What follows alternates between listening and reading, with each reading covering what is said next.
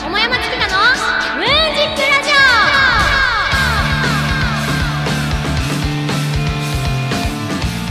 オ始まりました。桃山月花のムーンジックラジオ。パーソナリティの桃山月花です。よろしくお願いします。2019年6月9日日曜日平賀スクエアから今日もフルムーンならぬフルチューンでスタジオ観覧の皆さんと楽しくお届けしていきます。第15回目です、えー、この前は令和になって落ち着きましたか？もう慣れましたか？っていうところから天皇即位についてお話をしましたよね。簡単に説明すると皇太子様が天皇の位を受け継ぐことを戦争戦争によって天皇の位についたよって明らかにすることを即位っていうから、実は厳密にはみんなが思ってる即位は即位じゃなくて戦争なんだよみたいな話をしてたんですけど、まあだから、あの、順番によってその即位によってこう戦争されてることが明らかになってることが分かって、あ、なるほど、位についたんだって分かっているから、まあ合ってるっちゃ合ってるけどね、みたいな話に落ち着いたんですけど、まあそれは前回のお話なので、詳しくは番組アーカイブ無料なので聞いてみてください。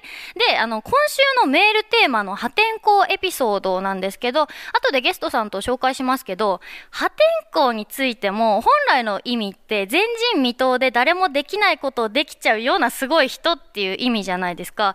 それがだんだんねじれてきて、むちゃくちゃやる人だな、この人はっていうことになってき来たわけですよね、最近は。まあ、例えばですけど、えー、何？歯磨き面倒だから歯磨き粉ごと食べちゃうんですか？とか、俺、推してるアイドルのいちごちゃんのためなら光熱費、食費、削って CD 買い占めるぜとかね。あ、いいな、こういう人。ファンになってほしいな。いや、やっぱダメですよね。CD 自体食べられるんだったらいいのかもしれない。どんな話だって。まあ、あの、あ、でも光熱費がダメか。あのさ、カラスよけみたいに CD を吊るしといて、太陽の光を反射してライトの代わりとかにならないですかね？シーンってなっちゃった。あの、光の入射角と屈折角をちゃんと計算して、反射し続けさせて、こう、キンキンキンキンって太陽の光がなることによって、発動させ続けて光になるみたいな、こんなにシーンってなることありましたっけ？今まで。びっくりしたな。なんかできそうじゃないかな。これ日が照ってる時、その間は太陽を追いかけるように砂時計みたいな一定の時間で吊るした CD が動くような仕掛けを作って、雨の日とか夜はずっと光ってる看板の方に光を向け、受け取って、できないかな。あ無無理。え？風で回ってるからいい。CD の使い方じゃなかったですね。なんかできそうな気がしたんだけどな。まあいいか。カラスよけですもんね。やめますこの話は。でね、まあ、破天荒の意味をそう言いたくて、あのー、私こういうのって本当に気になるんですよ。日本語が変な感じになっていくの。ら抜き言葉とかあるじゃないですか。食べられるを食べれるって言ったりとか、あとレシートのお返しです。これもすっごいバイトで、あの、店長からそれで教えられたので、めちゃくちゃもやもやしながらバイトをしてたんですよ。お釣りは返す、お返しはわかるけど、レシートは返すものじゃないでしょって、お渡しでしょって思ってたんですよ。とかね、日本人のこの言葉の乱れや意味の履き違いがすごく多いと思うんですよ。これはどうですか？うんうん。よかった。なんかさ、あの、就活とかの面接で、家庭のことを聞かれて、父、母じゃなくて、お父さんは、お母さんは、とかっていうのも、これって私はなんとなくそれでいいのって思ったりするんですよね。で、私事なんですけど、4月に弟が入籍したんですよ。で、若者の結婚大丈夫かなって、この感じの流れで思ったりするんですけど、まあ、二人とも大好きですよ。すごくいい子なんですけど、結婚式やるのかどうかはまあ置いといてわからないけど、結婚式の花嫁の手紙とかもこれからかなり現代風にどんどんごちゃごちゃ変わっていってしまうと思うんですよ。そもそも式だったら家庭でパパママって呼んでた人はそう読むのかなとか、そのうちもう思い出とか読んでる時も、産んでくれて、すごくエモくて、やばかったよ、みたいな。パパ、ママ、マジマンジみたいになっちゃうのかなとか、思うと、なんか、もうこれも老婆心なんですかね。口出ししないようにしますね。弟夫妻には。さて、前回はシンガーソングライターのみーちゃん、そしていすみ鉄道公認アイドルグループの暴走娘さんが来てくれました。ライブのお話を聞いたり、好きな歌詞、名言についてお話をしました。えー感受性を揺さぶるような内容になったんじゃないかなと私は思っておりますけど、みーちゃんも暴走娘ちゃんも都内から他県までたくさん活動していて、皆さん忙しそうでしたね。みーちゃんはよく遠征をしてるみたいなので、この前の収録の日もお土産をくれましたで、えっ、と、暴走娘ちゃんも、えー房総半島にとどまらず、都内から他県までたくさん活動して皆さん忙しそうでしたね。えーここで一つ、ふつおたを紹介します。ラジオネーム、まさき AKA 兄貴さん。こんにちは、6月9日、ロックの日ですね。ロックなエピソードがあれば教えてください。えー僕は We Will, We Will Rock You お前たちをあっと言わせてやるぜっていうロックなスピリットで毎日戦っていきたいですっていうことで、そうそう、私もあの、今日ロックの日にかけて破天荒エピソードを募集したんですよね。で、あの、歌詞の引用で思い出したんですけど、そういえば前回収録外でみーちゃんと話してたのが、ある人に、あの曲が好きですって言われて、でもそれは何年も前に出したかなり初期初期の曲なんですよ。で、それに加えてその人に曲を知って、あの、作っている人からしたら、新しい曲を好きになってもらいたいんだっていうのはわかるけど、古い曲も好きなんですって言われたと。で、みーちゃんが、私も新曲が一番好きって言ってて、で、私も、だよね、今成長した自分ができる限りのアレンジと、できる限りの引き出しから作った曲だもんねっていう話になってたんですよ。で、あのー私そこで言ったのが、桃山さんの歴代で好きな曲どれですかって聞かれた時に、次の新曲ですって最近答えるようにしてるんですよっていう話をしたんです。まあこれあの、チャップリンが言ったってされてる言葉なんですけど、過去の最高傑作はどれですかって彼が聞かれた時に、ネクストワン、次の作品ですって答えたっていう話があって、これにすごく共感したので私も使ってるんですよ。で、それを話したらみーちゃんも、えー、みーもそれ言うって言ってたから、これあの、今度みーちゃんに会った人聞いてみてくださいよ。好きな曲なんですか？って。まあ、これをバラしちゃう私もかなりロックっていうことで、メールの返事よろしいでしょうか。さて、桃山月花のムーンジックラジオでは、あなたからのお便りを募集しております。市川うらら FM、桃山月花のムーンジックラジオのメールフォーム、またはローマ字で、桃山月花 at yahoo.co.jp、月花の2は TSU で、ローマ字、桃山月花 at yahoo.co.jp、ツイッターお持ちの方は、ハッシュタグ、カタカナでムーラジとつけて投稿してください。お待ちしております。この後は素敵なゲストさんの登場です。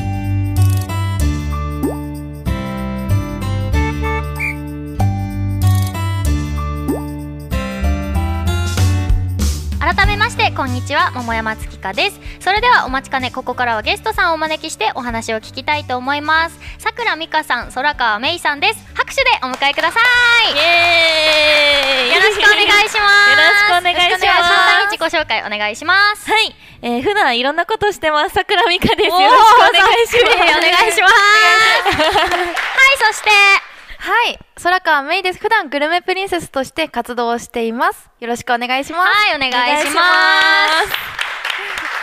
はいこの二人でお届けしたいと思います、はい。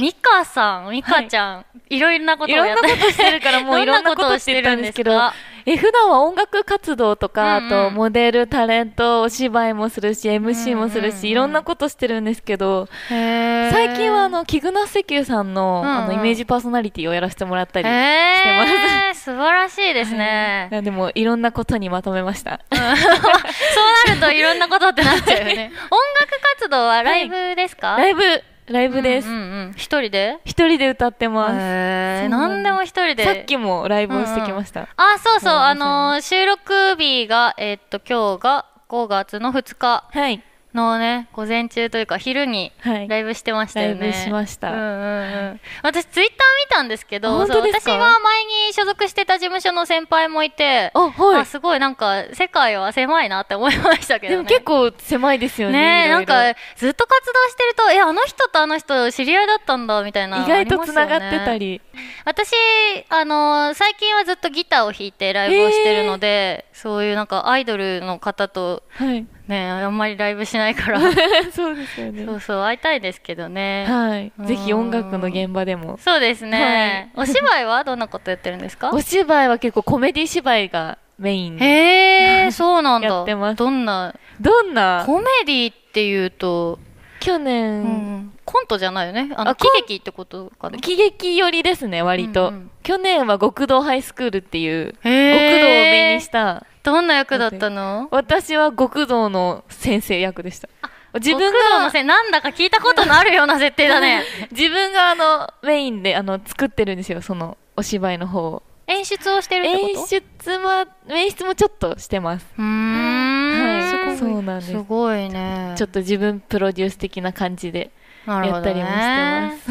グルメプリンセスのメンバーとして活動してるんだよね、めい。ちゃんは、はい、そうです。うんグルメプリンセスは前に共演をさせていただきまして、私もなんですよ。そうですね。あねほらやっぱりつながるお二人とねも。はい。へえ久しぶりに会えたと思って、うんうんはい、今日は嬉しいです、すごい。よかったです、はい。でもライブの時はね認識がなかったんですよねそうなんですよ。よ。そう今日会って、あの時会ってたねっていう。そうです、すれ違ってたんだと思って。ありました。はい。ね。そう。めいちゃんはアイドル活動一本でやってるんですか？そうですね、あのグレーンプリンセスとして活動してたんですけれども、ちょっとこの度実はソロデビューすることになりまして、あの5月11日の中野坂上 SBUB 東京にて空川メイとしてデビューさせていただきます。へえすごい。放送日が9日だから3日、はい。9、10、10うんまあ3日といえば3日か、うん。へえすごいね。直前ですね。はい。なのでこれからは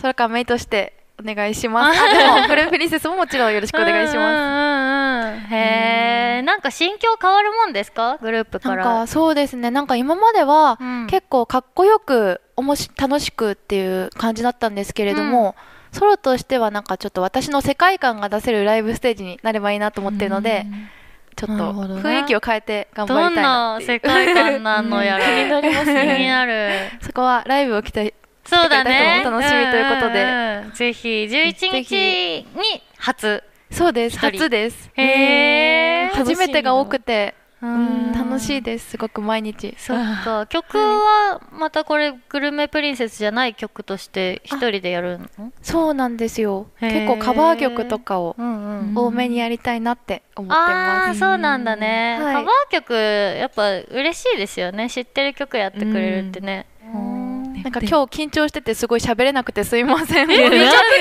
てる本当ですか普段どんなに喋るのかしらいやいや全然喋れてるよはい、あ、よかったです。本当に優しくて。いやいやあったかい、あったかい現場です。もうんうん緊張してるんですってあそうそれしか言ってない。そうなんですよ。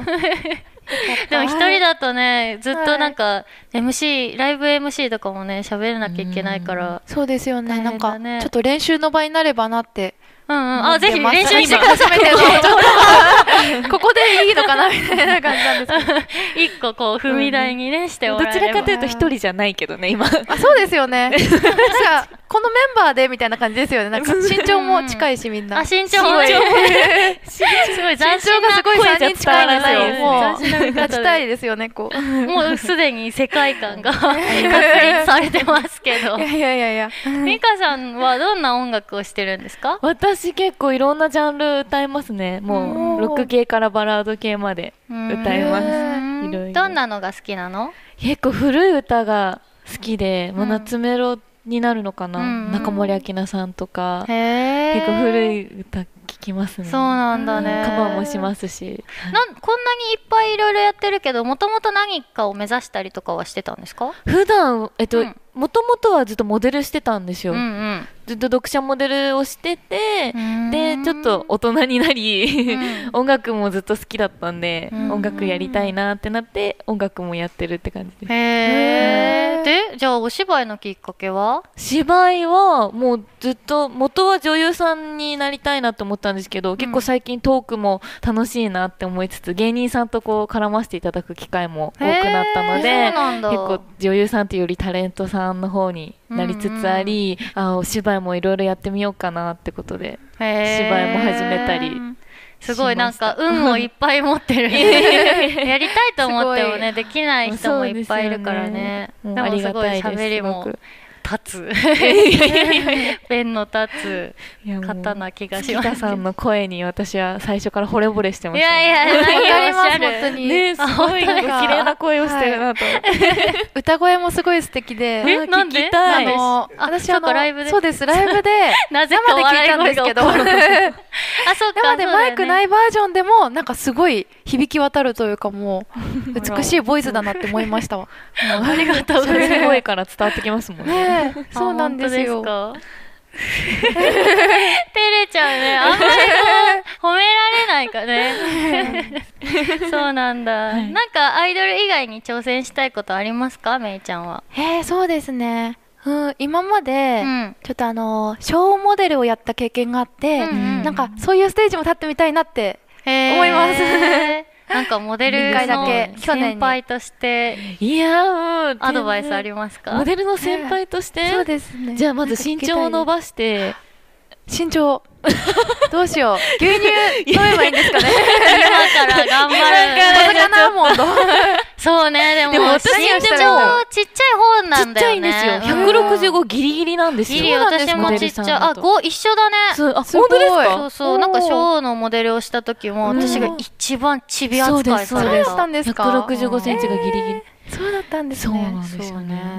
牛乳ですよね。ね密度は高くなるというけど身長伸びる説はあんまり薄いとは聞くけどね。頭と足引っ張ってもらったら、うん。そうだね。こうやってぶら下がって腕がすごい伸びる。そっかそっか。でもモデルもできそうね。うん。なんか。まあ、読者モデルさんとかもね身長小さい方も多いですもんね。そうだね。うんうん増赤さんとかね。ねそうですよね、か。他にもいろいろ挑戦していきたいなって、うんうんまあでもともあれ3日後からだからね。そうなんですよ。温かく見守ってほしいなってはい。思います。ということで貴重なお話ありがとうございました。この後はお便りのコーナーです。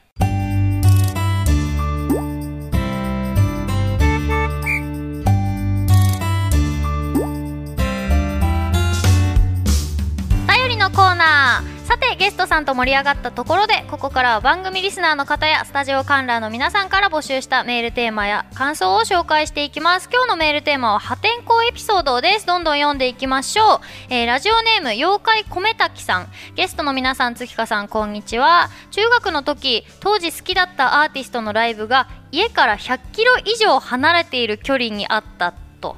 で、えーお小遣いを他のライブ会場でほとんどを使い果たしていたので親にはライブに行くからという理由ではお小遣いの追加などとても言い出すことができず行きの電車賃しかないのに向かったことです。帰りは本気で歩いて帰ろうと思いました。これって破天荒エピソードになりますか？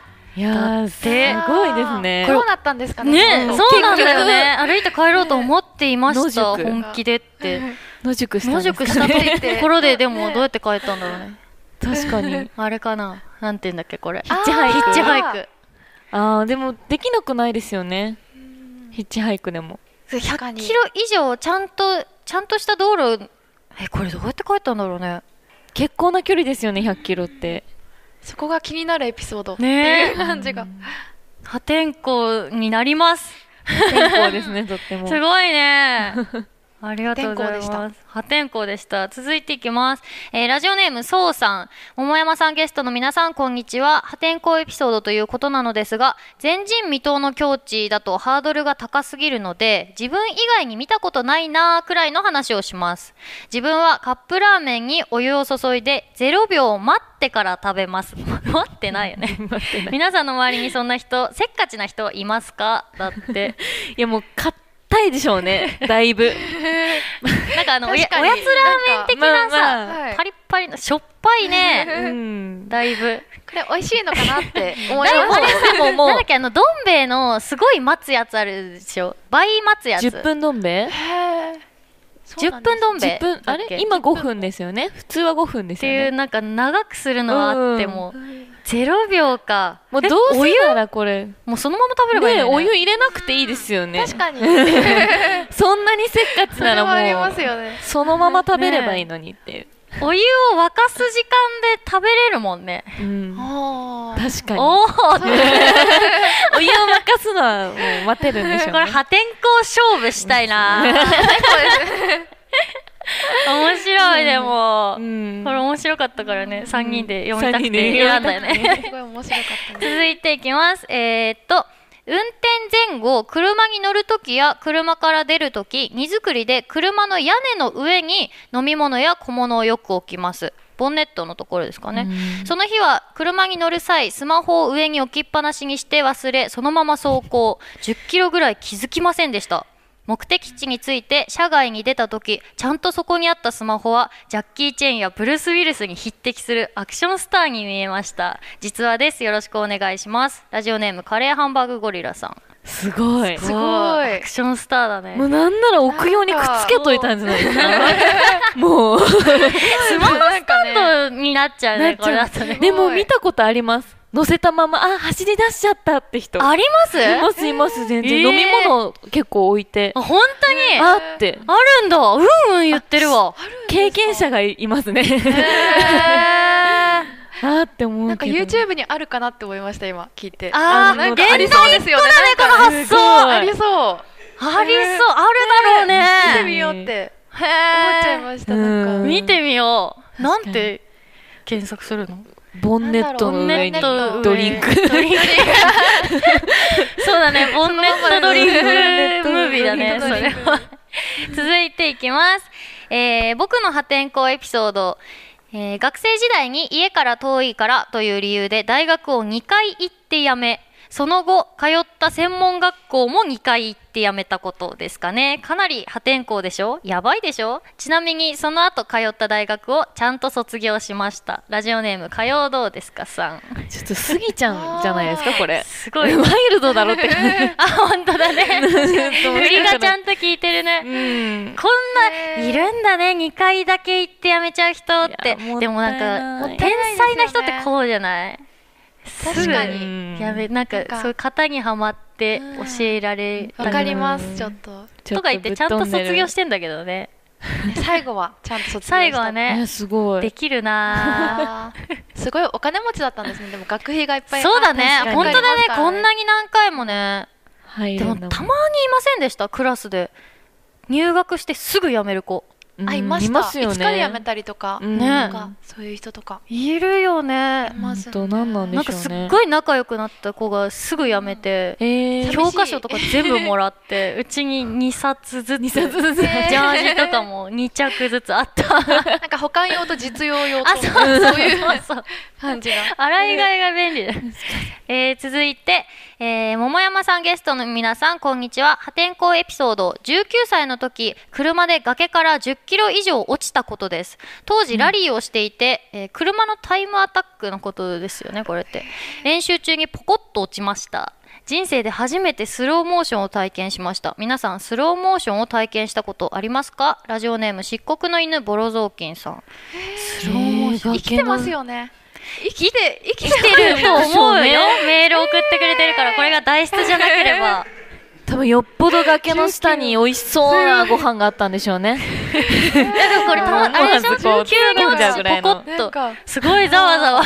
すごい え何？あ、10 10メートル。あ、私読み間違えちゃったみたい。10 10キロかと思いましたキロはさすがにやばい10メートね。ルか10メートルね。でも怖いね。崖から落ちるって。なんかあのそうだ、さっきのアクションスターの話で今ちょっと思い出したけど、なんかあの、なんていうの、壮大な、大きいアクションの演出で、うわーってスローモーションになって、着地するときにシュッってなるっていう演出あるじゃない？あれが本当に多分体験することだからリアルな演出になってるんだろうね。映像作品が。うんって思った。怖っ。なんかあの帰り自転車こいでたら、目の前のポールに思いっきりあのあの細い自転車のタイヤうん。がポールに突っ込んだんですよ、したらその時に後輪が上がって、あそのままこうなった時はあ スローモーションだって思いました。よ 私もあったわ、それ。あのねそのポールを小学校の時に馬跳びで飛び越えようと思ったら膝丈のスカートの 裾が両足の間のところのポールでこうツンってなっちゃってそのまま頭から落ちたのね。ポールにスカートが引っかかって。で落ちてガーンって打ってもうほんと縫うほどの大量出血をしたんだけど、でそれでもうそれの瞬間までのスローモーションでバーンって落ちたで怖くてすごい泣いたのにランドセルが開きっぱなしだったから教科書がザーって落ちてきて めちゃくちゃ泣いたわ。いやもうあスローモーション思い感じますよねあの時スローモーションえそんな経験なくてけ怪我した時も 普通に早かったです。私は。全部早かったんだどんな怪我をしたんですか？普通に。普通包丁で指切ったりとか。あ怖いね。怖い。でもちょっと怪我の種類が違う。ですよね結構切り傷が多くて、へー。なんか怪我しそうだね。なんかぽやっとしてるもんね。そうなんですよ。あとガラスがあって、うんうん。そこにぶっ込んで、うん。指を縫う怪我したりこうあって、えー、ガラスで怪我するんかですね。へえで今も朝結構あるんですよ足に。うんうん。ちょっと今見えないと思うんですけどすごいあって、うん。でもちょっとぶつけないように頑張ります。頑張ってください。ちょっとあの怖い話が続きましたので、癒しの一曲をリクエスト曲流してもらおうと思います。はい。桜美香でフラッシュバック聞いていただいたのは桜美香でフラッシュバックでした。ありがとうございます。そろそろエンディングのお時間となりました。今日のゲストは、さくらみかさん、空川めいさんでした。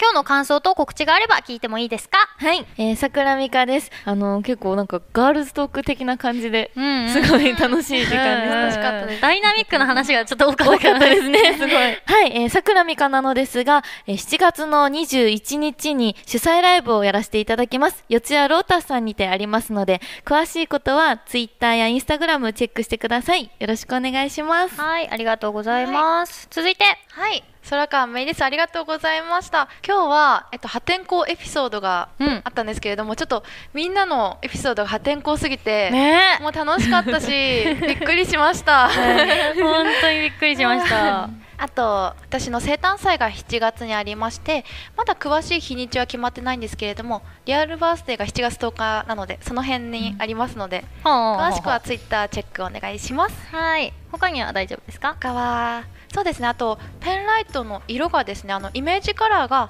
水色になりますので、うん。あの水色振っていただければ嬉しいです。お願いします。へえ、え、何色だったの？今まで緑だったんですけどちあょーっとそうなんだ。あの空色に変わります。あー、そっか、名前吉なんでね。ちょっと生まれ変わります。なるほど。11 日からはよろしくお願いします。はい。はい、私も告知をさせてください。えー6月の16日、下北沢251というところでライブがあります。あと、私も7月に主催があるんですけど、5日、7月の5日に下北沢ブレスでワンマンライブをやります。あと、桃山月花のムーンジックラジオの公開収録のお知らせです。6月の9日、今日なんですけど、夜に五反田平賀スクエアであります。あと、6月の28日も公開収録、五反田平賀スクエアであります。ぜひぜひ遊びに来てください。えー次回の桃山月花のムーンジックラジオの放送日は6月の23日日曜日です。詳細は番組公式ツイッターホームページでお知らせしますのでチェックをお願いします。番組への感想やテーマメールや、えー番組公式ホームページからメールまたはツイッターをお持ちの方はハッシュタグカタカナムーラジとつけて投稿してください、えー皆様のメッセージお待ちしております。次回のメールテーマは部活動です。あのー1864年の6月23日に国際オリンピック委員会が設立されたという日なのでオリンピックデーらしいんですよその日が。なので私あの部活動結構ちゃんと頑張ってオリンピック目指してたんで。なんで、あのー部活動エピソード募集したいなと思います。では最後に観覧の皆さんと一緒にお別れをしたいと思います。私が桃山月花の？と言ったらムーンジックラジオと返してください、えーお二人もお願いします、ではいきますよ、桃山月花の？ムーンジックラジオ。お相手は桃山月花と。桜美香と。あ空川めいでした。ありがとうございます。またお会いしましょう。りがとうございました